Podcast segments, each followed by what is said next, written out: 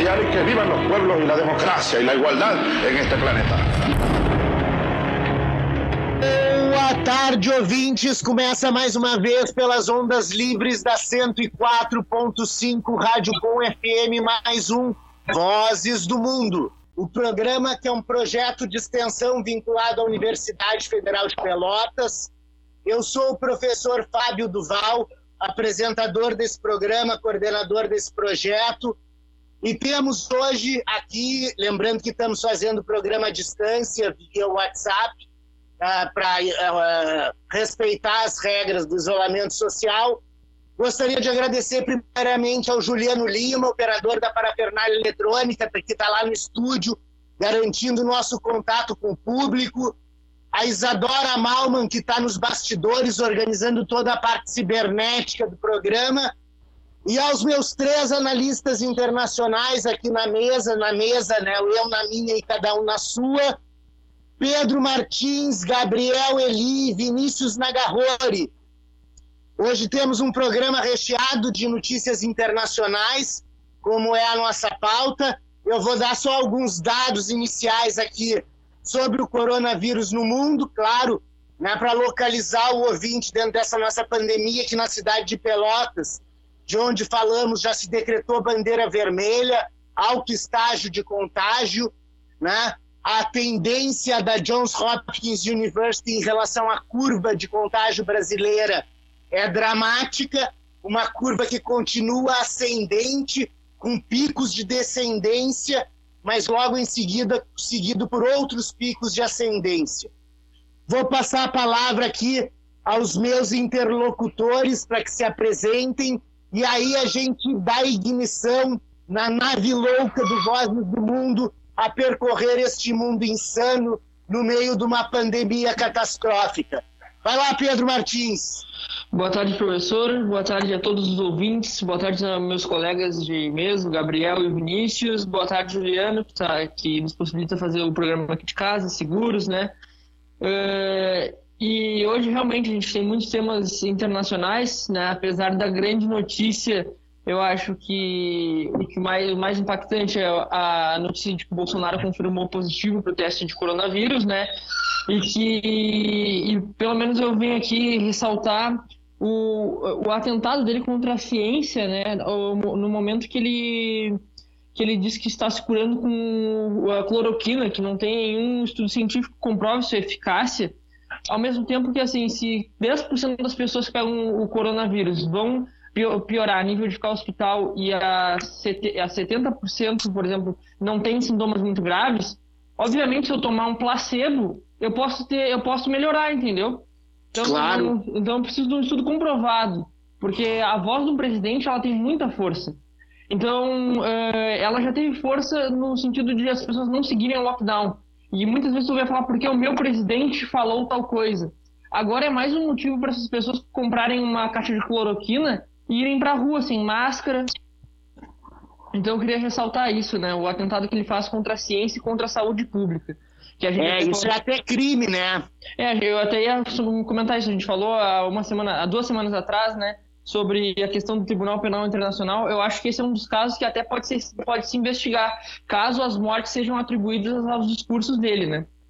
Claro, sem dúvida. Mas vou passar a palavra para os meus amigos. Vinícius Nagarrori. Boa tarde, colegas. Boa tarde, ouvintes. Seguimos mais uma vez aqui com a nave de Vozes do Mundo no desenvolvimento da pandemia e todos os eventos políticos internacionais que vão se desenvolvendo ao mesmo tempo. E vamos lá, mais uma tarde. Beleza! Gabriel Eli!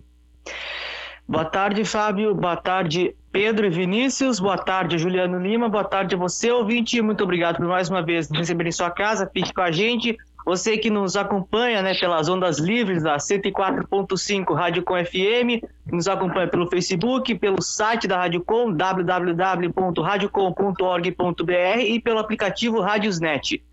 É seguinte, no meu comentário uh, aqui, é, só, uh, o Fábio falou agora né, da situação em Pelotas, que foi decretada a bandeira vermelha, é, foi a, a, prefeita Paula Mascarenhas, inclusive, publicou um decreto decretando né, uh, com toda a redundância que tem, né, decretando um decreto, uh, é, decretando estado de calamidade pública, é, Primeiro, eu gostaria de dar uma, um panorama aqui para as cidades, né, onde nós, os integrantes do, do, Vozes do Mundo, estamos, né? Por que eu digo isso? Porque antes, né, do programa, ontem, se eu não me engano, é, tivemos uma conversa aqui nos bastidores, né, no, no grupo do, do, Vozes do Mundo, é, que eu estava preocupado com a situação, né, do Pedro, porque, para vocês que não sabem, o Pedro ele está falando de Rio Grande, cidade cujo prefeito, né, uh, contrariando a, a, o decreto do governo do estado, é, do estado resolveu decretar a bandeira preta.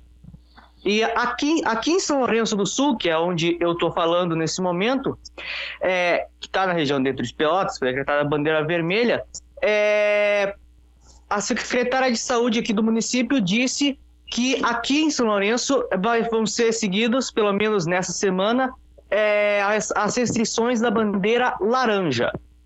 É, e sobre a, o comentário aí do, que o nosso excelentíssimo, né, com todas as aspas possíveis, é, presidente Bolsonaro é, testou positivo para o coronavírus, eu cheguei a dar uma olhada no Twitter, eu que não uso muito Twitter, que tem é, várias pessoas usando a hashtag Força Corona, no motivo, né, uh, justamente por causa disso.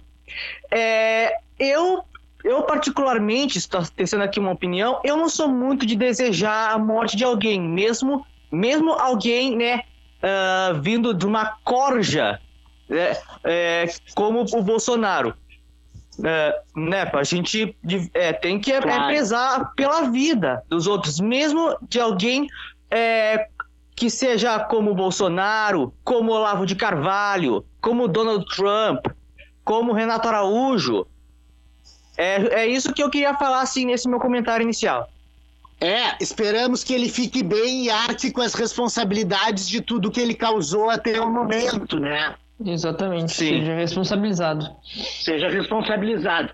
Vamos dar um panorama aqui um pouco dos números do corona no mundo, só para a gente ter noção onde é que a gente está hoje, né? O Brasil conta com 1 milhão 668 mil 589 casos ativos. Os Estados Unidos já chegou na marca de 3 milhões de casos ativos, ou seja, em um mês eles duplicaram esse número, o que significa que a curva nos Estados Unidos está ascendente. Nos Estados Unidos já foram confirmadas por coronavírus 131.594 mortes, Vamos lembrar que no início da pandemia, lá em fevereiro, março, uh, o Atila, agora me esqueci o sobrenome. Yamarino. Yamarino. Yamarino, é. Ele tinha feito uma previsão baseada nos estudos americanos que os Estados Unidos chegariam a 80 mil mortes. Já está quase o dobro disso. No Brasil, hoje, nós temos 66.741 mortes uh, confirmadas. Já estamos quase chegando ao dobro de mortes do Reino Unido, né, que é o terceiro colocado. Né? O Brasil, em termos de casos, segue é seguido pela Índia com 700 mil e poucos casos, Rússia 600, Peru 300, Chile 300. Ou seja, nós estamos vendo um aumento dos contágios, principalmente na América do Sul, cujo onde o vírus demorou um pouco mais a se disseminar, até pelas condições logísticas de fluxo de pessoas, de transportes, etc. Né? Mas hoje a América do Sul é a bola da vez. Vamos lembrar, falando de América do Sul, que hoje o Andrés Manuel Lopes Obrador vai se encontrar com Donald Trump em Washington para comemorar o acordo o Estados Unidos, México e Canadá, o acordo de livre comércio que eles fizeram. Muito cautelosamente, o Justin Trudeau, né, o, o, o chefe de Estado canadense, uh, declinou do convite, dizendo que estava muito ocupado ou seja, me parece ali que em tempos de eleição, com a possibilidade do comércio posterior com o México e a quantidade de latinos dentro dos Estados Unidos, o Trump, populista do jeito que é, está fazendo sinal, está fazendo sinal né, de que se aproxima do Andrés Manuel Lopes Obrador. Uh, esse Manuel Lopes Obrador que é um dos artífices da negação do coronavírus junto com o Bolsonaro. Pois é, pois é, né, Fábio? É justamente, além dele, o, além, além do, do Manuel Lopes Obrador, também tem vários outros bastiões da negação do coronavírus, como o, o governante da, da Nicarágua, como é que é mesmo o nome dele?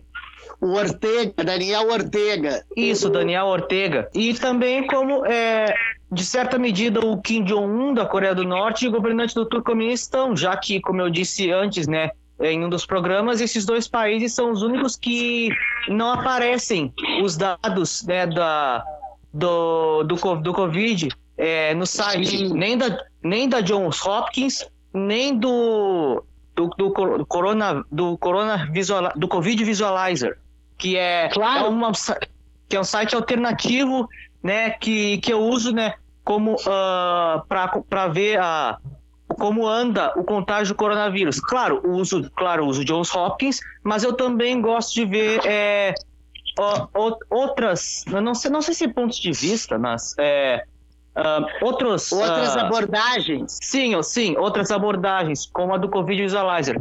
Vamos lá. Eu estava falando do Andrés Manuel López Obrador, presidente do México, que vai se encontrar hoje com Donald Trump para comemorar o acordo México, Estados Unidos e Canadá mas que o Justin Trudeau, do Canadá, declinou do convite e diz que não vai.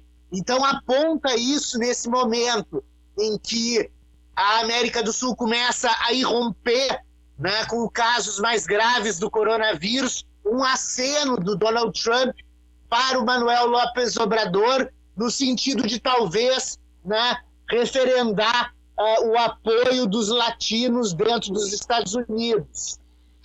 Que até é uma, é uma questão curiosa, né? Porque a gente sempre ouviu falar na, nessa questão das fronteiras ali dos Estados Unidos, né, com o México, dos mexicanos tentando passar ilegalmente para os Estados Unidos. E hoje, com o coronavírus, o México fechou a fronteira com os Estados Unidos, né? Com o perigo das pessoas levarem coronavírus para o México.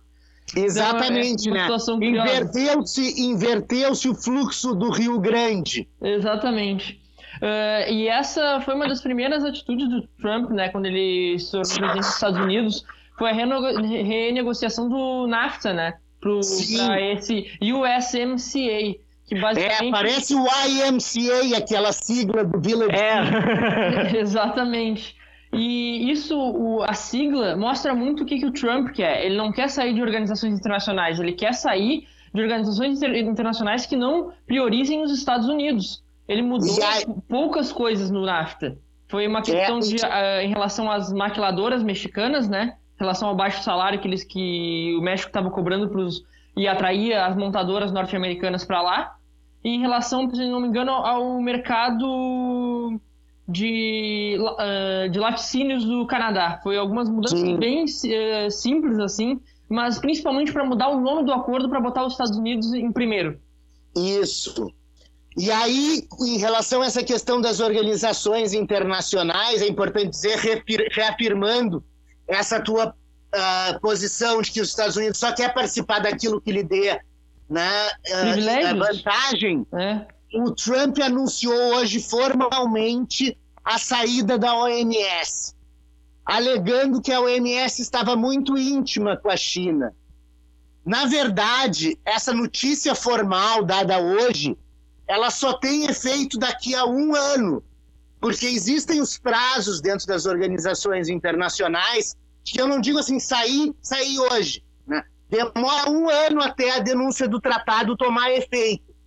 Então, na verdade, a OMS agora ela começa a se aproximar do Joe Biden, porque em novembro, se por acaso o Joe Biden for eleito e ele se opõe à saída da OMS, uh, tudo voltará a ser como antes, né? no sentido de que o Trump pode não ser mais presidente. Então, até isso fica dependendo da eleição presidencial em novembro.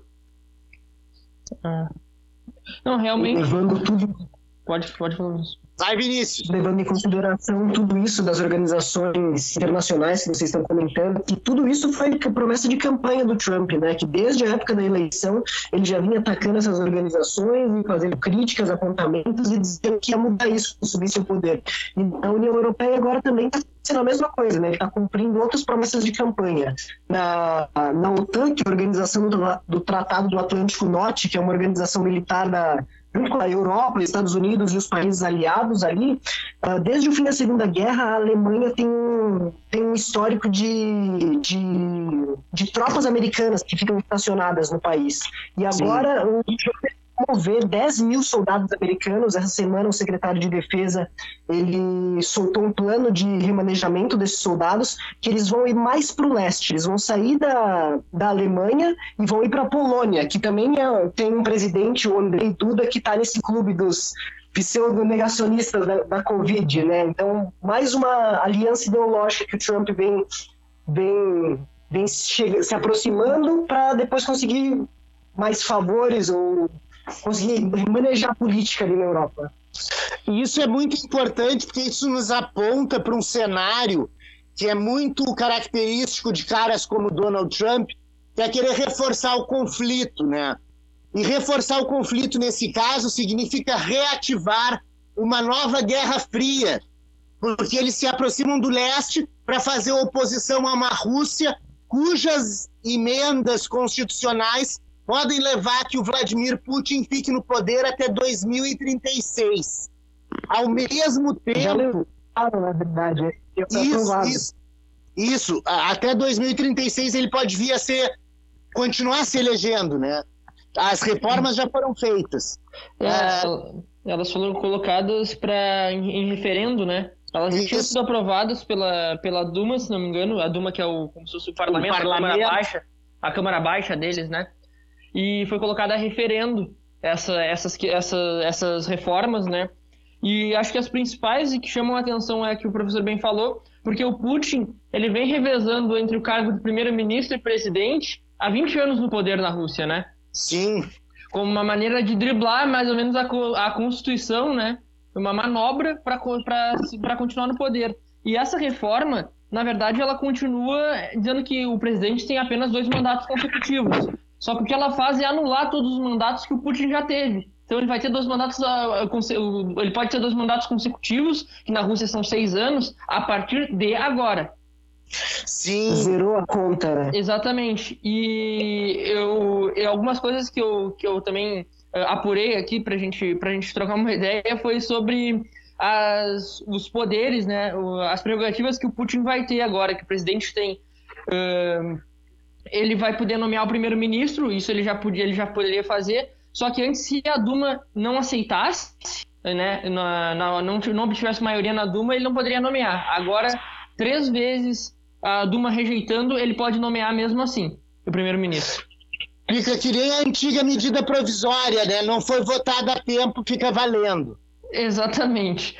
E, e em relação ao comando do governo, antes o presidente ele era um líder do governo, mas quem quem, é, quem operacionalizava o governo, as leis, era o, o, parlamento, a Duma. Agora o parlamento é quase um órgão meio consultivo, assim. Ele tem que aprovar o que o Putin é, como, decidir, legislar, né?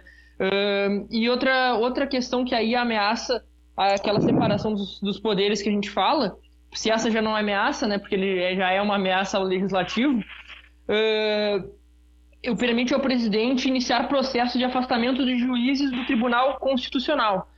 Ele precisa do, e para isso ele precisa do aval do Conselho da Federação, que é como se fosse a Câmara Alta, a Câmara Alta deles. Sim, o Senado. Que, exatamente, só que ele indica, ele pode indicar as pessoas para a Câmara Alta. Então ele acaba rompendo essa barreira entre o executivo, legislativo e judiciário. E para finalizar, o presidente eh, garante um cargo vitalício nesse conselho federativo, o que vai garantir imunidade, imunidade jurídica para ele. É como se fosse um Pinochet senador biônico no Chile, né? Exatamente. Uma outra novidade aqui diz respeito à OMS, acho importante colocar, uh, que a OMS, e isso tem várias implicações para os protocolos de distanciamento social, a OMS não descartou, no seu, nos estudos promovidos por ela, que a contaminação da Covid pode se dar pelo ar, ou seja, pelo ar, partículas no ar. Já se falava muito da questão de que as partículas ficam no ar um tempo, mas eles estão estudando que, a, que essas partículas podem se disseminar no ar.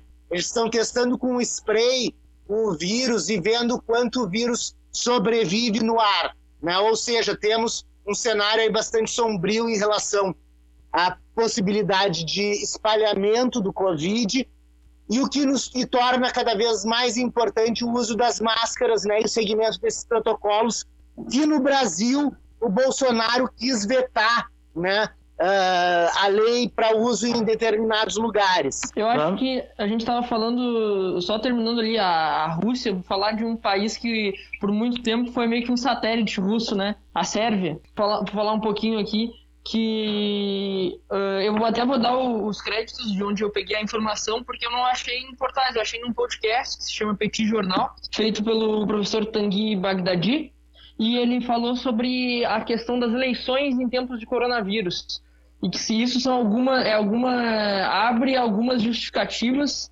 para alguns movimentos uh, antidemocráticos, né? Foi o caso da eleição na Sérvia do Alexander Vučić, que ele é do Partido Progressista, e a Sérvia uh, eu ela ela tem uma questão de não reconhecer a independência do Kosovo, né?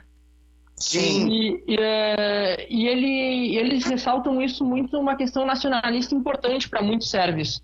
Uh, e esse presidente ele mobilizou uma, essa, essa, essa parcela nacionalista da população antes das eleições e eles vinham seguindo restrições severas quanto ao coronavírus. E como, uh, ao que tudo indica, ao perceber essa mobilização da população, ele retirou as restrições para que as eleições fossem realizadas. Então, uh, retirou as restrições para comícios, que até os políticos falavam é, sem máscara para os eleitores, né, para a população. E os observadores internacionais e a oposição, eles constataram irregularidades nesse processo todo. Como é que vai uh, levantar as restrições de Covid só por causa do processo eleitoral e só porque a popularidade dele estava em alto, né? Então, a oposição uh, boicotou as eleições. Esse, esse partido progressista porque lá é, é, um sistema parlamentar, ou seja, não votava no presidente, mas votava no parlamento que vai escolher o presidente, né? O Partido uhum. Progressista obteve 60% dos votos, o que deu um total de 191 cadeiras uh, em relação a 256 cadeiras do total, o que dá um número suficiente para eles passarem qualquer tipo de reforma né, na Constituição. Isso é uma da, das questões que freia, que o Parlamento Europeu pediu para frear o processo de adesão da, da Sérvia à União Europeia, que já vem correndo há seis anos. Sim. É um pouco diferente do que acontece no Brasil, né? No Brasil a gente adiou as eleições, estamos fazendo uma série de questões para tentar resolver esse problema, mas ele segue muito o exemplo dos Estados Unidos, né? O Donald Trump, por exemplo, mesmo em meio à pandemia, organizou comícios que não foram tão lotados assim, mas que possibilitaram a proliferação do vírus, né? E outra questão, uh, trazendo a gente falou da Rússia e falando agora da Sérvia, o que foi uh, possível ver assim é quanto a questão, a retórica nacionalista, né, está em alta novamente. Uh, principalmente a, a, Rússia, ela é formada não só por russos, mas difer diferentes etnias, né? E uma das claro. e a Constituição ela veio muito mais no sentido de exaltar o russo como o, a coluna cervical do Estado, né? Sim. E, e, e falar principalmente num teor mais conservador, principalmente definindo casamento como a união entre homem e mulher apenas. E ah, pode falar, professor. Vale. Isso foi uma das grandes pautas na mídia quando se foi fazer essa reforma. Ao invés da mídia, que é muito centralizada na Rússia, colocar todas as questões que estavam em jogo, eles apontaram alguns pontos, e um dos que foi mais referendado foi essa questão do casamento entre homem e mulher. Porque vamos levar em consideração que a sociedade russa é uma sociedade super conservadora, né? E super, super uh, suscetível ao discurso dos ortodoxos, né? Então, uhum. isso o que leva até a que os russos tenham historicamente governos autoritários e preferência por governos autoritários, como o próprio mando do Vladimir Putin coloca, né? É, exatamente. O, uh, inclusive, eles, é, tanto conservador, que eles exaltaram na Constituição a questão da religião, né? De, uh, de, de cristãos ortodoxos, se não me engano, né, professor? ortodoxos. É, é, exatamente. Então, e outra questão que aí ela atinge a questão do direito internacional é a primazia, primazia das leis internas sobre organizações internacionais, seja tribunais. Uh, e isso remonta muito ao caso do avião que os militares russos acabaram atingindo na, na, na guerra da Crimeia, se não me engano. Na questão Sim. ali com a Crimeia e, na, e da Ucrânia, que eles derrubaram um avião da, da, da Malaysia Airlines. Ah, isso mesmo. E aí ela vem justamente mostrar que se a lei russa não permite que eles sejam julgados, eles não serão julgados por organismos internacionais. Logo, serão julgados por um tribunal russo, no máximo, conivente com a sua posição. Exatamente.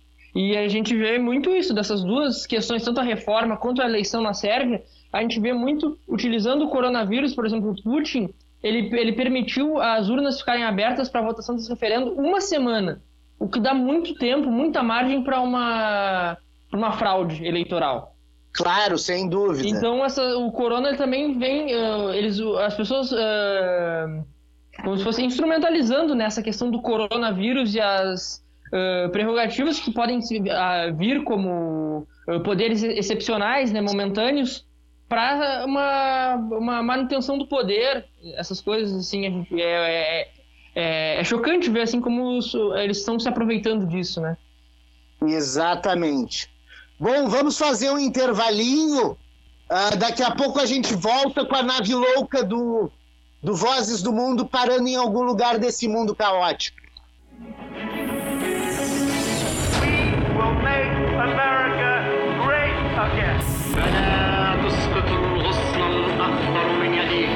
Abajo la dictadura imperial y que vivan los pueblos y la democracia y la igualdad en este planeta.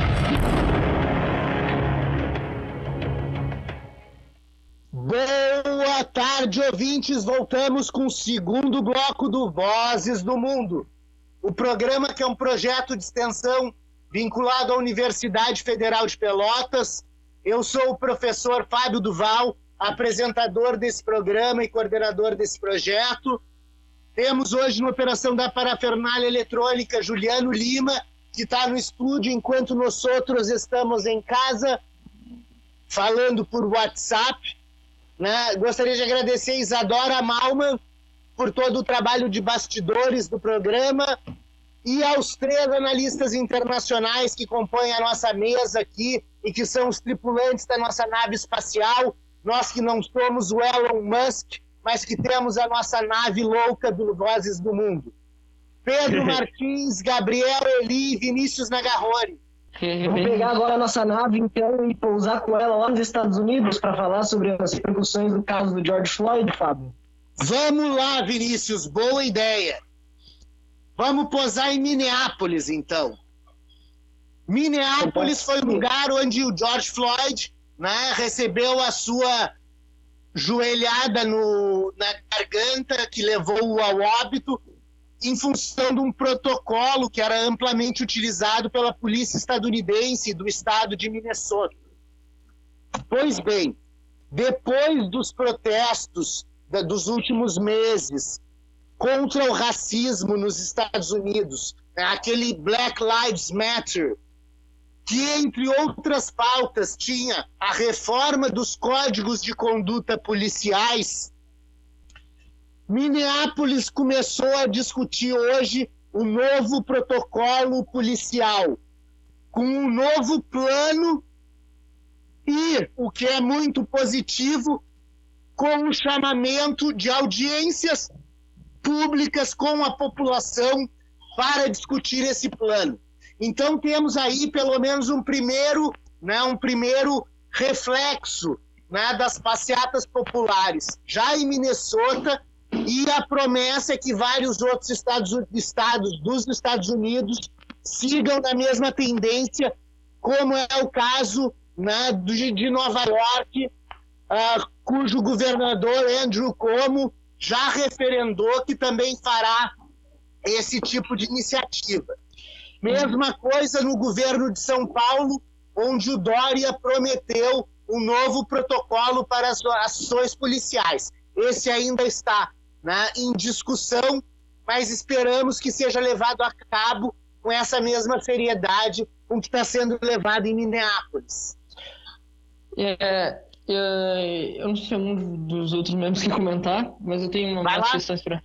Então eu vou, vou pousar ali em Washington, D.C., é, com a nave, porque a gente precisa falar sobre, em seguida que ocorreu as, ocorreram as manifestações, aquela repressão policial, o Trump tentou apaziguar a situação trazendo um decreto sobre os protocolos uh, de abordagem policial, né? E, e a uniformização do, das políticas de uso de força pela polícia.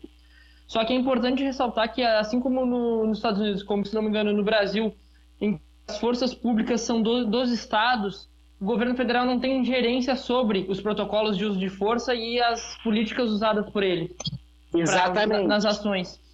Então, o Trump ele até fez uma medida que a gente pode considerar assim inteligente, que foi a questão da, do financiamento federal iria para aqueles que adotarem os, os protocolos que o, que o governo federal considerasse ideais. Então eles iam Follow the money, né? Yes. É, exatamente.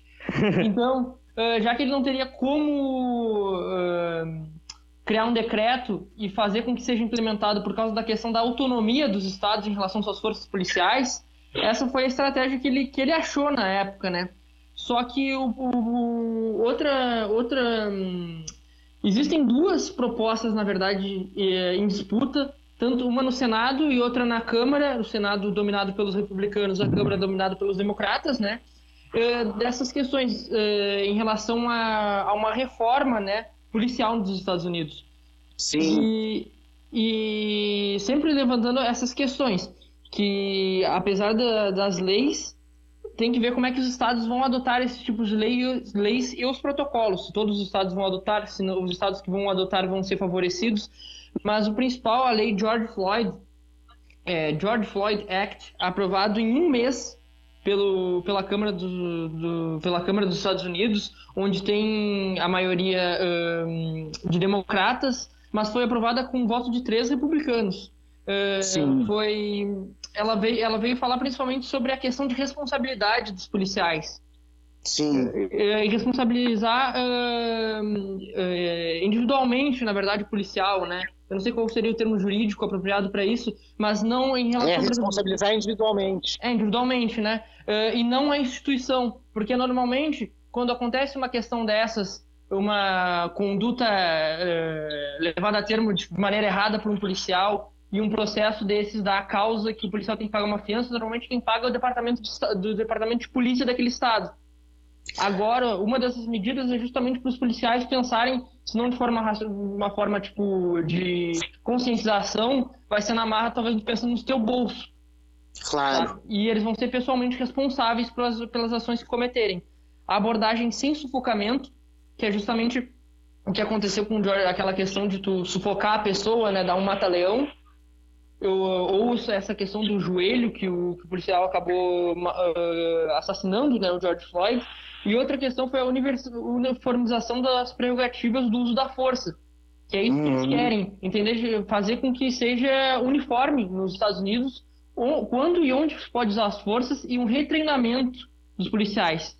Além disso, os democratas querem também o uso de câmera, de câmera no, no uniforme dos policiais para que eles possam coletar os dados em relação às condutas uh, errôneas dos policiais ou as, as formas, maneiras que. Uh, as, eu, eu tô com a palavra. É, eu tô com a palavra misconduct, mas. Abordagem. é abordagem, desculpa. Uh, e outra questão foi o no-knock, né? Que eles chamam. que é aquela, aquela abordagem policial, aquele mandato de busca que tu não precisa bater na, na porta da casa da pessoa, tu pode simplesmente arrombar. Sim. Isso, nos Estados Unidos, em que é permitido a pessoa ter armas em casa, ela leva a situação a um nível de alto risco, porque a pessoa pode achar que é um bandido, a pessoa pode achar. Porque a pessoa, o cara simplesmente tem a porta da casa arrombada. Sim. Isso aconteceu até que os policiais ah, no mês passado mataram uma mulher em relação a isso, porque ela se assustou e fez um movimento brusco e o policial atirou. Claro. E levando em conta a cultura americana também, mesmo que fosse a polícia com essa de questão dos direitos constitucionais, a armas e a defesa, com certeza muitos iriam revidar, né? mesmo sabendo que são as instituições entrando. Claro, porque na verdade a Constituição americana diz que o americano pode tomar em armas até para se defender contra a arbitrariedade do Estado. E, e, tudo isso, na verdade, diz respeito a uma forma de organização federativa, que é o mesmo que acontece no Brasil, que as competências em determinadas matérias são concorrentes. Então, por uhum. exemplo, no Brasil, se Bolsonaro decretar algo na instância federal, acessoriamente, concorrentemente, melhor dizendo, os governadores vão poder uh, legislar dentro das brechas que a lei federal estabelece. Né? Isso foi uma daquelas discussões dentro do Supremo Tribunal Federal sobre a autonomia dos estados para decretar o isolamento social. Né? De modo que é muito importante numa federação que a gente tenha algum nível de coordenação política além da legislativa, entre executivo federal e os executivos estaduais e municipais, senão a coisa não dá certo, como acontece no Brasil, né? Os prefeitos e os, e os governadores tentam implementar lockdowns e o presidente da República, ao contrário, sai para a rua, mesmo infectado com Covid-19, falando com seus, seus apoiadores, o que pelo menos manda um recado para uma parte considerável da população que acredita no presidente, na sua voz, de fazer o mesmo. E só para. Eu acho que a gente acabou cortando o Pedro. Né, Desculpa, Pedro. Não, só para fechar essa questão, tipo, o último tópico mesmo é que foi para foi a questão de acabar com o fornecimento de arsenal militar para a polícia, porque o que acontecia era que o exército norte-americano, as Forças Armadas, o Navy SEALs, o que fosse, renovavam seu arsenal e repassavam para os departamentos de estado, de, das polícias estaduais, né? Então, uma das questões foi justamente parar com essa, essa transferência, né? Mesmo de materiais para desmilitarizar a polícia. Claro. Essa é a proposta dos democratas. A proposta dos republicanos, eles, eles são contra, porque eles acham que todas essas questões que os democratas levantam uh, vão acabar tirando o poder da polícia. Então é o debate que eles, que eles entram agora, porque essa proposta provavelmente não vai ser aprovada no Senado. Perfeito. Vinícius Nagarrori. Eu posso manejar aqui, trazer para a nossa América do Sul, falar sobre que semana passada, na última quarta-feira, teve a 56 cúpula de número 56 dos chefes de Estado do Mercosul e também teve a rotação da presidência do bloco, né? A presidência passou do Paraguai para o Uruguai, junto com o presidente Lacalle Uh, bom, então na última quarta-feira teve essa, essa cúpula dos chefes de Estado do Mercosul e foi uma cúpula marcada por pedidos de maior cooperação e integração. Todo mundo visando esse momento da pandemia do coronavírus estava é, fazendo discursos planejando a integração no futuro pós-Covid, no futuro pós-pandemia e as negociações, claro, do acordo Mercosul e União Europeia, né, que é algo que está muito em voga, sendo discutido também na Europa. E fazer um breve resumo aqui, o presidente da Argentina, Alberto Fernandes, ele começou falando que o bloco precisa estar mais unido do que nunca e ele alfinetou o Bolsonaro indiretamente diz que agora não é o momento das diferenças políticas e ideológicas, essas coisas devem ser deixadas de lado. E o presidente do Uruguai, que agora é o novo presidente da, rotativo do Mercosul, ele fez coro ao presidente Alberto Fernandes, da Argentina, e ele, tava, acho que ele tentou criar um cunhal daqueles termos para ficar marcado nos, nos livros de história da política internacional, né? Ele falou que ele, agora não é o momento de ser merco-pessimista e nem merco-otimista, é o momento de ser merco-realista, fazer com que o bloco do Mercosul possa desafios no mundo mais equilibrado. Foi uma coisa interessante e a fala do, do presidente Bolsonaro, né? Ele tá. Foi uma fala muito moderada, como ele anda muito mais uh, retraído Depois agora, né? Queiroz, Depois, de toda- né? depois do Queiroz, dos inquéritos, investigações no STF, ele não, não atacou diretamente ninguém, claro, fez críticas à presidência da Venezuela, como sempre, e falou muito pouco da pandemia. Falou bastante da reforma interna do Mercosul e sobre a revisão da tarifa externa comum. Também falou muitíssimo pouco sobre a questão do, do acordo do Mercosul e União Europeia, que está travado nesse momento. E é isso, né? Vamos ver o que vai acontecer. Alguém agora quer pegar o, o volante da nossa nave? Deixa eu pegar o volante aqui só para dar uma notícia. Ontem, né, descobriu-se que o Bolsonaro está com Covid. Uma das primeiras cartas pedindo a sua convalescença rápida e desejando saúde foi exatamente de Alberto Fernandes, né, que faz coro aí a essa, ao, ao, a- a- a- ao contrário da hashtag Força Corona. Trazendo também para esse mundo do Twitter, é importante a gente lembrar que o companheiro, amigo fiel, escudeiro do Bolsonaro, o presidente Trump, ainda não se manifestou, né? Dizendo, mandando melhoras. Enquanto isso, quando o Boris Johnson foi infectado, no mesmo momento ele já tweetou. Então, É, assim, né, será que Bolsonaro tem uma paixão platônica que É. não é correspondida? É, falando nisso, o Bolsonaro é o oitavo líder mundial que contrai o Covid, né? E é o primeiro que vai a público com o Covid falar com os, com os repórteres, né? Ele não adotou o isolamento social de saída. E o mais grave é que ele disse que tinha feito testes já em março. Se em março ele fez testes, significava que ele tinha alguma possibilidade de estar infectado. E nesse momento ele saía público, ia à missa, ia a comícios, cultos, etc. Né? O que pode lhe gerar uma condenação no futuro por crime contra a saúde pública. Pois é, em relação a esses testes que ele fez em março, eu lembro gerou até uma polêmica no, no tempo, porque ele postou os testes com nome falso, né? Alegando que é para os testes não serem falsificados, colocou- não colocou o nome dele. Daí também a oposição já levantou as críticas, falando que ele poderia ser acusado por crime de falsidade ideológica, e também hoje de manhã a oposição já falou que ele pode ser responsabilizado por causa disso que você falou, Fábio, que ele saiu com. foi em missa, falou com os jornalistas, estando infectado e tirou a máscara ali momentaneamente. É, né? É exatamente contrário a todos os protocolos de segurança coletiva, né? Mas vamos lá, Gabriel Eli, queres pilotar a máquina? Antes de, de, de manejar para sair do Brasil, uma atualizaçãozinha, né? Que, ah, que eu tava falando, né? é, muito do, do Ministério da Educação, né? Nesses últimos programas. Sim. né, que, sim, que, é, que semana passada, é, se o ouvinte não se lembra, não teve né, o, o, o programa, Ah, mas é, e muita coisa, né? É, na verdade, nem tanto. Aconteceu né, nesses, ah, nesses, nesses, nessas últimas duas semanas, em, rece- eh, em respeito ao Ministério da Educação. Não aconteceu muito no, no sentido de ser indicado o nome, né? de- porque é, o que aconteceu foi o seguinte: o, Va- o Weintraub, né? Ele, sai, ele saiu, todo mundo já sabe. Aí eu falei aqui do Renato Feder, no finalzinho do programa. Mas aí o nome, o nome o primeiro que surgiu foi o do Carlos Alberto Decotelli. Só que ele não chegou nem a tomar posse, porque ele disse que tinha mestrado, né, doutorado na Universidade de, Ro- de Rosário, é, mestrado, pós-doutorado na, na universidade lá da Alemanha. Era tudo, era tudo balela, tudo cascata, não tinha nada. As universidades é, negaram que, que, que ele tinha feito mestrado, pós- é, doutorado, pós-doutorado no período que ele tinha dito.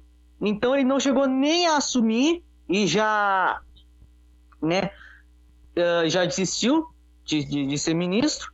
Aí o nome do Renato Feder voltou a ser, né, voltou a estar em voga para assumir a pasta, mas aí depois ele acabou eh, recusando o, ca- ah, o cargo de, de ministro da Educação e preferiu continuar no cargo de secretário de Educação do Paraná. E eu vi que é, vários é, é, políticos é, pró-Bolsonaro comemoraram que ele desistiu. Por quê? Porque, é, segundo um, uma- um portal que eu vi, é, eles não enxergavam o Renato Feder como tão conservador assim e ainda por e o mais importante que ele tinha é, ligação com o governador do estado de São Paulo, João Dória, que está sendo um dos, um dos pomos de discórdia, né, é, entre os apoiadores e, né, e os que são contra o presidente Jair Bolsonaro. E eu tô aqui com a, na minha frente, só, só um minutinho, porque eu tô, eu tô com, com o celular carregando, né, em momento, e o meu, e o meu notebook tá a, a uns tá um pouquinho longe, aí eu vou ter que me movimentar para lá e para cá para né, para falar aqui com vocês e, e, e, e, parar ali na página do meu notebook. Um minutinho só. Eu vou. Tá, uh, enquanto tu vai nesse minuto, é importante colocar que essa disputa pelo Ministério da Educação entra numa disputa entre duas alas de apoio ao governo. A ala ideológica, aquela liderada pelo Olavo de Carvalho, e a ala militar, né? Então, os nomes sempre oscilam entre essas duas posições. O caso Decotelli ficou um caso emblemático porque pela falsificação de uma série de informações do currículo. O que é mais notório ainda é que hoje o Carlos Decotelli colocou no seu látis que ele foi ministro da Educação do Brasil, né? quando na verdade ele nunca chegou a assumir. Né? O Federer tinha uma proposta mais conservadora, o que se aproximaria do Olavo de Carvalho, que tinha sido o, o grande mentor do Weintraub. O Weintraub hoje está em Washington tentando assumir aquele cargo de diretor do Banco Mundial. E o que é mais emblemático é que o seu irmão, o Arthur Weintraub, que também é um seguidor do Olavo de Carvalho, também ganhou um cargo na mesma cidade, em Washington, junto a OEA, a Organização dos Estados Americanos. Ou seja, sobrou um pupilo mais forte do Olavo de Carvalho no governo, é o Ernesto Araújo. Os outros voaram do governo para os Estados Unidos para ficarem talvez mais próximos do seu mentor. Sim, é, sim eu já eu já estou de volta, estou com a lista aqui na minha frente dos possíveis né, cotados para o Ministério da, da Educação. Um deles é, é um pastor evangélico, né, o senhor é, Benedito Guimarães Aguiar Neto, que foi reitor, que foi reitor da Mackenzie e hoje é presidente da CAPES, que consta no, no currículo dele como é, era diretor de educação, uma, algum, algo desse gênero. Da Mackenzie, aquela universidade privada que o Bolsonaro Sim. sempre faz propaganda. Sim, doutorado em educação, isso, que estava no currículo dele como doutorado em educação. É, mas não é só ele. É, tem também uh, como cotados o Sérgio Santana, que é ex-assessor do, do Weintraub, o, a Ilona Batkazi. Ela já é, é, do Ministério. Sim, ela é secretária de Educação Básica do, do Ministério da Educação. Só que ela perdeu força na ala ideológica do governo, porque diz aqui que ela, atuou, que ela atuou na campanha presidencial pelo Ciro Gomes. Sim. Então ela já está é, mais distante aí de ser, é, de ser possivelmente a nova ministra da, da Educação. Uh, e tem um outro nome aqui uh, uh, também, que é os, os Aristide Simadon, que ele é, ele é reitor da Universidade do Oeste de Santa Catarina. Uh, e o, outros cotados também. É, os, o Major Vitor Hugo, que é, que é deputado pelo PSC de, de São Paulo. É de São PSC Paulo, Fábio? PSC militar, né? PSC militar. Sim. É, ele tem 43 anos. Né? Por que, que eu estou dizendo a idade? Porque alguns é, parlamentares eles foram contra a indicação do Vitor Hugo porque queriam que fosse alguém é alguém mais velho, alguém é, com patamar de na, no posto de general na, na para ser ministro da, da educação. Ele o, o Bolsonaro ele também se reuniu é, o, senador uh, reformulando aqui a minha, minha fala, o senador ele entrou na sala de cotados na, na lista de cotados é, no final de semana com o apoio do, do senador o Jorginho Melo, que é do PL de, de Santa Catarina, né? E são basicamente esses os nomes, né? O, o Major Vitor Hugo, o Aristides Simadon, o Sérgio Santana, o, o Pastor Benedito, ah, e, tam, e, e também é, acabei de ver aqui o Marcos Vinícius Rodrigues, que foi presidente do, do INEP, né, Instituto Nacional de Estudos e Pesquisas, e também foi reitor, reitor do ITA. Não, não, pera. O, e também a indicação do reitor do ITA, Instituto Tecnológico, uh, Tecnológico da Aeronáutica, que aí não, não é o Marcos Vinícius Rodrigues, é, aí é erro meu, é, é outro cotado, que é o Anderson Correia. Mas basicamente, é, são, são, basicamente são esses os, os nomes né, dos mais cotados para assumir a, a pauta do, do Ministério da Educação. E nisso a gente vê uma presença forte dos evangélicos, uma presença forte dos militares e uma presença quase inexistente de pessoas realmente ligadas diretamente à educação. Sim, lamentavelmente. Lamentavelmente. Bom, ou, vamos ou, fazer. Só, só fazer uma. Vai, vai. Ou ligado à educação de uma forma por interesse econômico, né? Também tem. É, ah, sim, é do verdade. Mackenzie. É. Sim, inclusive o próprio Renato Feder foi, foi dito aqui em um dos portais que eu vi que ele via a educação como, como um mercado. Que, todos, né? Que, uh, todos que eles. Sim, que não, que não é, que uh, o Fábio pode me ajudar a explicar esse termo, né? Que vê que é ver a educação como que é ver a educação como mercado, uh, que não vê assim como forma, como formação, né? De, de, de profissionais. Isso, aí tu faz uma avaliação de custo-benefício. Se um estudante custa 3 mil reais, ele está economicamente inviável. Então vamos reduzir uh, o apoio ao estudante, vamos reduzir as bolsas e vamos tratar como mercado e ele deve pagar uma parte. Basicamente Exatamente. é isso. Exatamente. Sim. Bom, vamos é... nos encaminhar. Opa, temos que nos encaminhar para o segundo intervalo. Sim, mas eu, eu foi é justamente que eu ia falar. É justamente que eu ia falar. Eu ia, eu ia, né, manejando a, a nave do Voz do Mundo, ia, ia. Eu disse que eu ia é, é manejar para fora do Brasil, mas eu vou deixar para fazer isso quando a gente voltar do segundo intervalo. Tá, vamos parar na base de Alcântara, que os americanos estão usando e que é o melhor lugar para lançar naves do Brasil, e de lá a gente sai. Isso, exato. Um abraço, até o próximo bloco.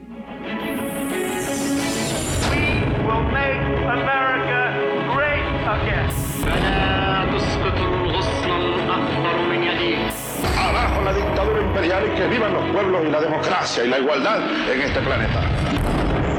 Bloco do Vozes do Mundo. O programa que é um projeto de extensão vinculado à Universidade Federal de Pelotas.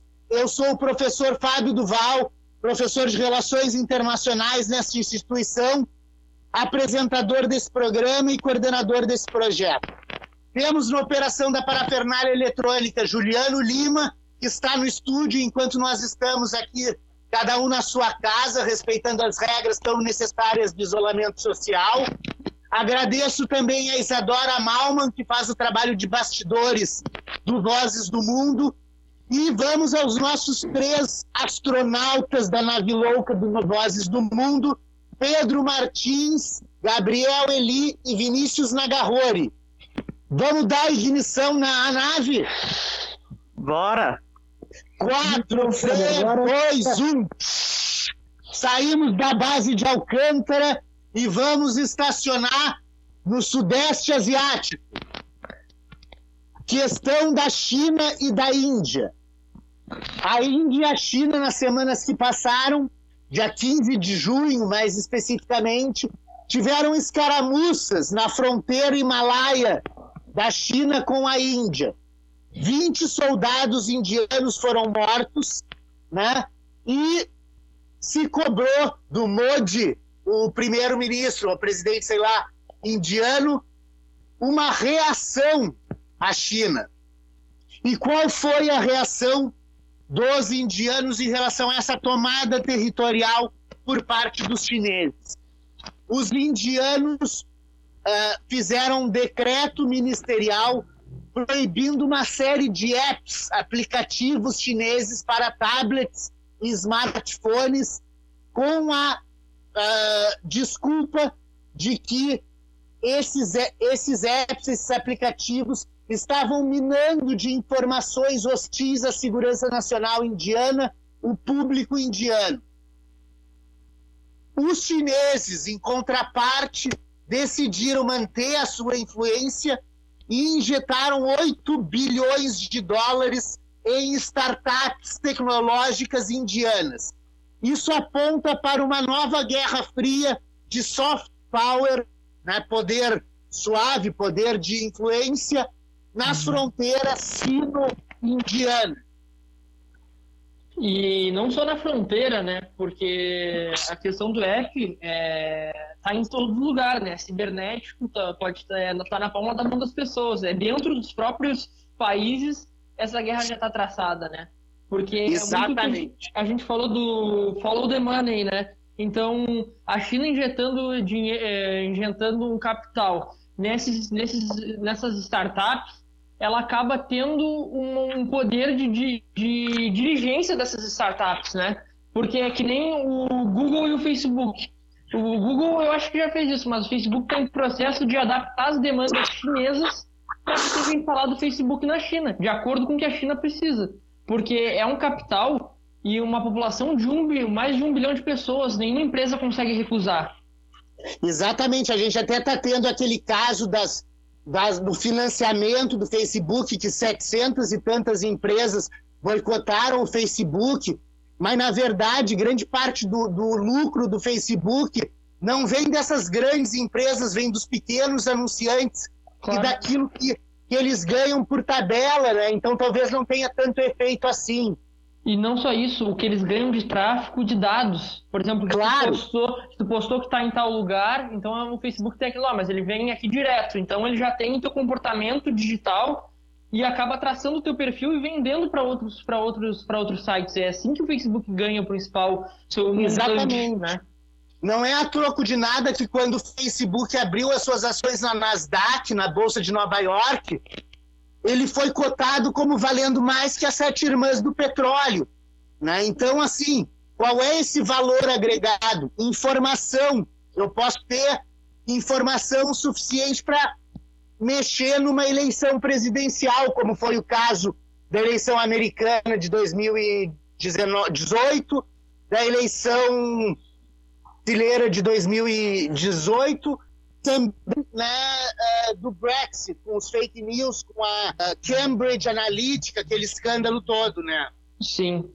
E esse não é só a maneira da China, uh, essa maneira de soft power, né, de tu influenciar as pessoas, de tu fazer o, a, de tu emitir né, o, o, poder, uma hegemonia assim, né, sobre essa questão cibernética, a gente vê também a Arábia Saudita nesse mercado. No momento, por exemplo, a Uber tem grande parte do financiamento da, da Arábia Saudita, né? Que na verdade é uma ditadura, mas que tenta se vender como uma ditadura liberal, né? Que agora até as mulheres conseguem dirigir lá, mas eles não veem a parte da repressão. E a China, ela está indo por esse mesmo caminho, a gente vê, pela própria lei de segurança né, de Hong Kong, que foi aprovada no último dia 30 do no último dia 30 de junho, né, professor? Ah, é. Sobre essa questão de Hong Kong, é muito importante apontar aqui uh, uma, uma, uma ação concreta do governo chinês né, que pegou um antigo hotel em Hong Kong, o Metro Park, que fica perto do Victoria Park, onde ocorreram todas aquelas manifestações pró-democracia, e eles instauraram ali o Escritório de Segurança Nacional Chinês, ou seja, para poder observar de perto a movimentação dos hongkongianos, dos hongkongoleses, sei lá. É hongkongoleses, eu acho. acho que uma vez o Gabriel pegou o gentílico pra gente na internet, acho que são hongkongoleses. Peguei, mano. Peguei, mano. Foi o, Pe... o Pedro chegou mais perto. Hongkongueses. Tá. Hongkongueses. Ah. então, eu posso falar um pouquinho sobre essa questão da lei de segurança, se, se quiser. Claro. Alguns detalhes Vai lá. Sobre ela. Porque é, toda essa questão de Hong Kong, Hong Kong era uma colônia britânica desde no século XIX a Guerra do Ópio, que na verdade a China era um mercado fechado, né? Era, não tinha abertura para o mundo, né? Para o comércio. E os britânicos eh, criaram uma guerra para abrir o mercado. Na verdade é um movimento muito mais complexo, mas para resumir, é isso. Né? E um dos movimentos dessa guerra foi ocupar Hong Kong, que pertencia à China e virou colônia britânica. Os britânicos, eh, o Reino Unido entregou a Hong Kong de volta à China em 1997, 1 de julho, se não me engano. Uh, e uma das, uma das condições é que seria um país, dois sistemas, né? Ou seja, uhum. a China exerceria soberania, uh, principalmente em questão de política externa e de defesa, mas a autonomia interna seria concedida, inclusive fiscal, porque Hong Kong era um importante hub financeiro. Não que não seja, Sim. mas a China também teve todo o cuidado de como é que ela ia lidar com essa questão de Hong Kong e não colocar sua, o que vigora na sua lei nacional para todo o continente na ilha de Hong Kong, porque Hong Kong era a porta da China para o mundo, na verdade. Era onde tinham grandes montantes de capital. Propiciava Exatamente. a inserção chinesa na. Porque a, a China não era a potência que é hoje, né? Claro. E hoje, esse movimento da lei de segurança ela vem muito mais da China mostrando que ela não precisa mais de toda essa capacidade que Hong Kong apresentava no passado. Porque a própria China continental já, já, já faz com que o mundo precise deles. Eles já são fundamental para a ordem global, para a ordem financeira global. Então eles não precisam mais ter toda essa, essa questão desse cuidado, né, dessa questão com Hong Kong, que esse sistema ia se extinguir em 2047. Isso. E aí, aos é... poucos. Pode falar, professor. Não, fale, fale. Não, e o que, o que desencadeou todos esses protestos que o professor falou da pró-democracia foi principalmente, acho que no ano passado, com aquela lei de extradição. Exato. Pela primeira vez, os, uh, as pessoas uh, presas em Hong Kong poderiam ser deportadas para a China continental. Né? Uhum. Né? E Exato. a partir daí vieram várias, né? Essa lei de extradição, a a Carrie Lam, que eu não, não conheço muito sobre a pessoa dela, mas eu sei que foi, foi uma, uma decisão do, do Partido Comunista Chinês, né, de colocar ela como representante ali de, da China, né, na, em Hong Kong. E todos esses movimentos uh, pró-democracia vieram depois dessa lei de extradição, e a China respondeu com essa lei de segurança de Hong Kong. E ela, ela é bem assim, as questões elas são, ela é bem autoritária, porque as, a, os princípios dela são muito subjetivos ela caracteriza que as pessoas envolvidas em atos de terrorismo, terrorismo ou secessionismo em Hong Kong, ou assim como em toda a China, uh, podem ser presos em prisão perpétuas. Inclusive conclui com organizações internacionais que queiram desestabilizar a ordem. Só que a questão é assim, molotov para eles pode ser considerado, o atirar um molotov pode ser um ato de terrorismo. Então ela é muito subjetiva o que faz com que a, o universo que ela possa ser aplicável é muito grande e depende da interpretação Sim. de quem aplica. Sim, e é, é importante notar. Fale. É interessante também a intromissão do judiciário de Pequim, que tem também em Hong Kong. Porque com essa coisa do um país, dois sistemas, sobre qual Hong Kong tá submetido, estava submetido ou ainda está, ele tinha um judiciário independente que era baseado no direito anglo-saxão, né, a common law. Agora, as pessoas que forem ser julgadas por essa nova lei de segurança nacional, elas vão ser julgadas diretamente por um tribunal de Pequim que está é, baseado em uma teoria jurídica completamente diferente da common law, né? Exatamente. Perfeito. E economicamente, se nós pegarmos os anos até os anos 90, 20% do financiamento externo, do investimento direto estrangeiro que chegava na China, chegava pelo mercado financeiro hongkongano. Hongkongiano. Hongkonguês. Hongkonguês, tá. Hoje, a China abriu o seu mercado de capitais com as bolsas de Xangai. Isso. Então, uma parte considerável. Hoje, só 3% do investimento estrangeiro entra por Hong Kong, o resto entra direto pela China. Então, a dependência econômica da China em relação financeira, principalmente, da China em relação a Hong Kong, vem se dissipando. E em se dissipando, eles têm condições de aplicar essas legislações draconianas sobre os, os habitantes de Hong Kong. e outra, outra discussão na própria China que veio até no Conselho de Direitos Humanos foi a questão de Xinjiang, né? E a questão dos campos de reeducação dos uigur, que são uma, uhum. etnia, uma etnia muçulmana, né? Se não me engano. ali da região do Turco, Turcomenistão, né? Que, se não, se não me engano, é, são. E é justamente pelo temor que, o, que a China tem do movimento secessionista que eles possam trazer, porque são mais de 11 milhões de uigures né, dentro do território chinês. Lá e... no noroeste da China, né? Isso, quase na fronteira ali com a Mon Mongólia, se não me engano. Mongólia. E outras ali, acho que é, não sei se é Cazaquistão, Tajiquistão. É, e ali é uma, é uma parte extremamente importante estrategicamente, porque é um dos grandes locais onde correm os oleodutos que saem do Cáucaso e vão para a China, né? Sim, e uma das coisas assim que é a gente vê tanto o, a, o Ocidente, né, condenando essa, essas políticas, mas muitos uigures são cedidos pelo desses campos de reeducação, né? Que a China tem até um nome mais um nome mais um, tipo um eufemismo assim para esses campos, né? Eu até esqueci o nome agora. Ah, é um campo de aperfeiçoamento profissional que eles chamam. que é como se fosse para botar essas pessoas no mercado de trabalho. E aí eles é cedem. A frase, a frase que dizia em Auschwitz: o trabalho edifica o homem. Exatamente. E aí, essas, essas pessoas, essa força de trabalho explorada é cedida para grandes empresas como BMW, Apple, empresas ocidentais. Sim. Né? Então vem aquela coisa, a gente condena mas ao mesmo tempo faz parte, porque economicamente é vantajoso. Exato. Né? São as, as, as idiosincrasias da política internacional que é movida até hoje não por solidariedade, mas por interesse nacional. Às vezes não, como é o caso do Brasil, que dá tiro no pé. Exatamente, às vezes não. É. É, não, mas é interesse nacional dos Estados Unidos, no Brasil. Isso. É, é, é um interesse nacional subserviente, né? Não é a troco de nada que no domingo o, do, o, o, o, Bolsonaro, junto com o Ernesto Araújo, dois ministros militares, e o Eduardo Bolsonaro, comemorar a independência americana na, na, embaixada, na embaixada dos Estados Unidos, todos contaminados com coronavírus. Exatamente. O que mais me impressiona é o fato de que na foto o embaixador americano ele aparece do lado do Bolsonaro e a embaixada americana disse que o teste do embaixador deve...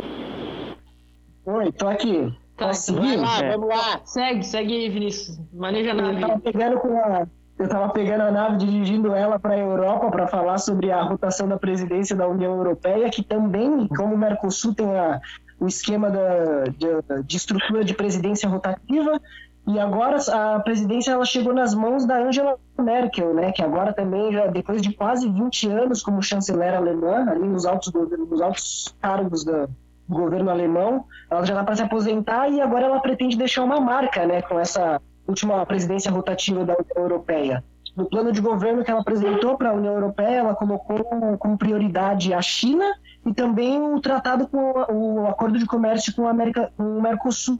Só que esse acordo de comércio com o Mercosul é uma coisa que já está sendo muito desgastado pelos, pelos parlamentos europeus, no, no, parlamento, no próprio parlamento europeu, mas já foi rejeitado pela Áustria, pela Holanda, sofrendo vários ataques do presidente francês Emmanuel Macron. Quer dizer, principalmente por causa da, da questão do descaso do presidente Bolsonaro com a questão dos direitos humanos dos povos indígenas e a questão da preservação ambiental, né, da Amazônia, principalmente claro. nessa, essa, nesse contexto de pandemia que a gente está vendo que os níveis de desmatamento e etc estão cada dia subindo mais, né? E Exato. também outra coisa ali à União Europeia é um, foi uma escaramuça que teve entre a Turquia e a França que ah, frequentemente a, a OTAN, que a, gente já mencionou aqui, a Organização do Tratado do Atlântico Norte, ela promove umas operações de segurança ali na fronteira sul da Europa, no mar Mediterrâneo. E tinha uma, um, uma frota de navios turcos, ele estava escoltando um navio que estava indo em direção à Líbia, que tinha, alegadamente pelos franceses, tinha, tinha como carregamento armas em direção aos rebeldes líbios. E daí a, uma esquadra francesa interceptou esse comboio turco. E daí teve toda uma coisa de, dos os aparelhos eletrônicos militares conseguiram se conseguiram pegar fazer o registro das, das ações ali, que os, ambas as esquadras elas estavam apontando os, os canhões umas para as outras. No fim, acabou que não teve nenhum confronto militar, mas foi uma coisa muito grave, né? Porque os dois claro. países são membros da OTAN e estavam apontando armas um para os outros. Aí o presidente francês disse que, ah, por causa da falta da, da liderança americana, a OTAN está sofrendo de morte cerebral. Não é um é. problema, né? Mais uma organização internacional que, no contexto da pandemia, está se esfacelando. E vamos lembrar é, que. Quem OTAN... iria imaginar que a OTAN, né? uh, um, dos, um dos principais né, órgãos é, é, militares, assim, né? Uh, poderia estar se, se esfacelando, né? É, é, principalmente se a gente for levar em consideração que a OTAN foi usada exatamente para invadir a Líbia contra o Gaddafi. Exa exatamente. Ela, ela foi usada para invadir a Líbia contra, contra o Gaddafi e se teve uma disputa agora entre a, a, o governo apoiado pela ONU né, e o Califa Haftar, na verdade, que é apoiado por Emirados Árabes, pela França, né, por toda essa Sim. questão que a, a Líbia ela vive uma disputa que a gente falou já em outros programas, né, essa questão da Primavera Árabe, que na verdade ela só trouxe mais disputas ainda. Por exemplo, no, no Egito, eu esqueci o nome do, do ditador que caiu, mas a, assumiu o, o Al-Sisi, né? Al-Sisi. É, agora assumiu o Al-Sisi, mas tinha derrubado o outro. Então, tipo assim, essas primaveras árabes, elas acabam resultando em mais tirania. É um pouco daquela lógica do dividir para dominar que veio desde o Império Romano, né? Sim. Eu vou lá, armas para um grupo, armo um grupo contra outro grupo e deixo eles se matarem. Exatamente. E justamente a França e a Turquia tem lados opostos, porque a Turquia apoia o atual governo, que é o, o governo do Acordo Nacional, se não me engano, que é o que a ONU apoia. Uh, e ele é um governo corrupto e segundo a, segundo a França, os Emirados Árabes e, e o líder esse nacional, o Khalifa Haftar, que lidera o Exército Nacional da Líbia, eles são, eh, inclusive, eles permitem ações do ISIS, né, em Trípoli. Então, Sim. Então uh, tem toda essa disputa da, da, dois membros da OTAN de lados opostos, né? E aí Sim. cai muito mais, cai ainda nesse, nesse fato que o Vinícius trouxe para gente do desse confronto e ainda mais a Turquia ela tá ali justamente para ela conseguir a, a sua proeminência ali no, no, Mediterrâneo Oriental, em torno do Chipre, que é onde ele já, já realiza uh, uh, perfurações né, em busca do gás na, em áreas territoriais, em mar, no mar territorial do Chipre, que seria do Chipre. Sim. Então tem toda essa questão, eles apoiam esse governo da Líbia para conseguirem uma soberania naquele mar, na, naquele, naquele Mediterrâneo Oriental ali. E Sim. aí a gente vê, tipo, a, a Turquia e a França se confrontando, a Turquia confrontando um membro da União Europeia, e a Turquia fazendo parte da OTAN com a França com, e com, da, com a França com a Alemanha, né?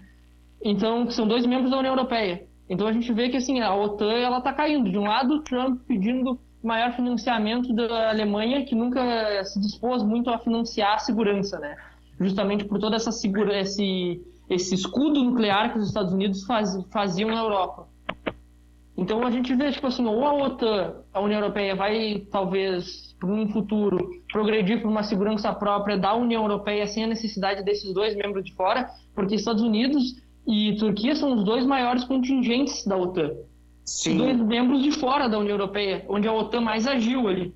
Claro. Em relação à Rússia. Né? Então a gente vê esses conflitos todos, a OTAN se esfacelando. Exatamente. Bom, vamos pegar a nave e vamos dar um pulinho ali na Europa, que eu preciso dar uma notícia econômica. Claro. Já estamos na Europa. Ah, estamos na é, Europa, é, claro. A Comissão Europeia revê as expectativas de crescimento econômico para o bloco em função dos lockdowns. A, a, a previsão da Europa era que esse ano o PIB teria caído 7,4%, isso em maio, em 2020, e que subiria para 6,1% em 2021. Hoje a previsão é que o PIB caia 8,3% esse ano e que suba 5,8% ano que vem. Ou seja, as expectativas de crescimento são menores e as expectativas de queda são maiores. E aí a gente vai para outro lado, para ver um, emblema de crescimento econômico. A Samsung, Samsung Electronics, uma das maiores empresas de eletrônicos do mundo, ela reportou no primeiro quadrimestre desse ano um lucro de 6,8 bilhões de dólares, 23% a mais do que no ano passado. Isso indica o quê? Uma transição do eixo da produção econômica real cada vez mais para o Sudeste Asiático. Ou seja, uma empresa como a Samsung, sul-coreana, uhum. ela tem um lucro de 6,8 bilhões no primeiro quadrimestre. Isso significa o quê? Que o mundo inteiro, em isolamento social, está comprando telefone celular, tablet, etc., para poder ficar em casa. E a operação deles está se dando eminentemente por home office, venda à distância, o que faz uma pulsão da produção asiática, que hoje já deve estar com mais de 20% da produção real mundial. Então, quando a gente olha hoje para as bolsas de valores, as bolsas de valores apontam tendências futuras, mas elas estão super descoladas da economia real que se desenvolve no mundo contemporâneo. Toda essa movimentação da projeção de crescimento que está se, tá se movimentando para o leste do globo, para a Ásia, me lembrou agora daquele livro Mundo Pós-Ocidental, do Oliver Stankel. Então, será que vai ser esse o mundo pós-ocidental no pós-pandemia? É, que isso já está mostrando, né, com, esse, com essa diminuição da retração da economia da Europa e a OTAN se esfacelando, enquanto isso os países do, os países do, do lado asiático do globo estão aumentando crescendo, aumentando, então vamos ver como que vai se desenrolar esse pós-pandemia, né? Exatamente, vamos lembrar que, ao, ao, que diferentemente do que a gente tinha na Guerra Fria, que tinha o Pacto de Varsóvia, hoje nós temos uma organização internacional de cooperação militar e energética muito importante, que tem sido pouco falada, entre China e Rússia, que é a OCX, Organização de Cooperação de Xangai, então, nós temos aí a possibilidade, né, cada vez mais, de um incremento uh, dos mecanismos coletivos no, no, no, leste do globo. E fica muito complicado, na verdade, o Ocidente contar com algum, algum arranjo coletivo sem a presença do, dos Estados Unidos, né? Pelo seu poderio econômico. É inegável. Só que enquanto o Trump claro. estiver, esse isolacionismo faz com que realmente uh, fique capenga, como a gente chama, né? Porque a França e a Alemanha precisam cooperar, como as outras duas potências, em assuntos, por exemplo, a gente estava falando agora das armas nucleares, etc., que eles discordam frontalmente. A Alemanha discorda de desenvolver armas nucleares ou sequer possuir financiamento conjunto com a França em termos de armas nucleares. Né? Exatamente é uma concertação que, assim, a gente, pelas próximas décadas, vai ter que se arranjar, né? É, é assunto para as próximas décadas, na verdade. Assunto para as próximas décadas e um movimento que provavelmente vai culminar com o ruir dos dois instrumentos fundamentais de política internacional dos Estados Unidos, que são o dólar e as armas. Exatamente. Né? No momento em que as armas vão para outros lugares e o dólar perde o seu poder de lastro, os Estados Unidos vão gradativamente perdendo poder no cenário internacional, seja com Trump, seja com Joe Biden, seja com Bernie Sanders, se por acaso for presidente. Sim. E a China vem muito trabalhando para isso, né? Porque ela vem fazendo aquelas aquele swap, né, em termos de troca do petróleo por ouro, na verdade, né, e não por dólar, para conseguir implementar o yuan nas trocas. Então, tirando essa, Isso, essa norte-americana. Exatamente, tendo um lastro que não existe desde 1971 no sistema financeiro internacional, quando Nixon quebrou a paridade dólar-ouro. Bom, uh, são 13 e meia da tarde, temos que nos encaminhar para o final dessa viagem da nave louca pelo mundo, e eu gostaria de passar aqui as considerações finais dos nossos analistas. Vai lá, Pedro Martins.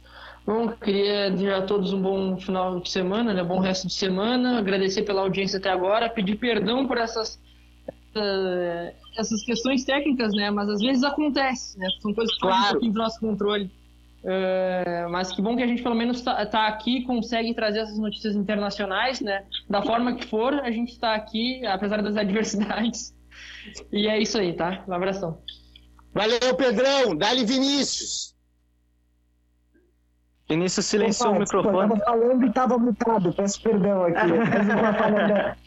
Vai lá. Agradecer ao Fábio, ao, ao, ao Pedro, ao Gabriel, ao Juliano na, na operação da parafernália eletrônica e aos ouvintes por mais um papo muito agradável nessa tarde de quarta-feira. Semana que vem estamos aqui no mesmo horário, no mesmo lugar. Abraço.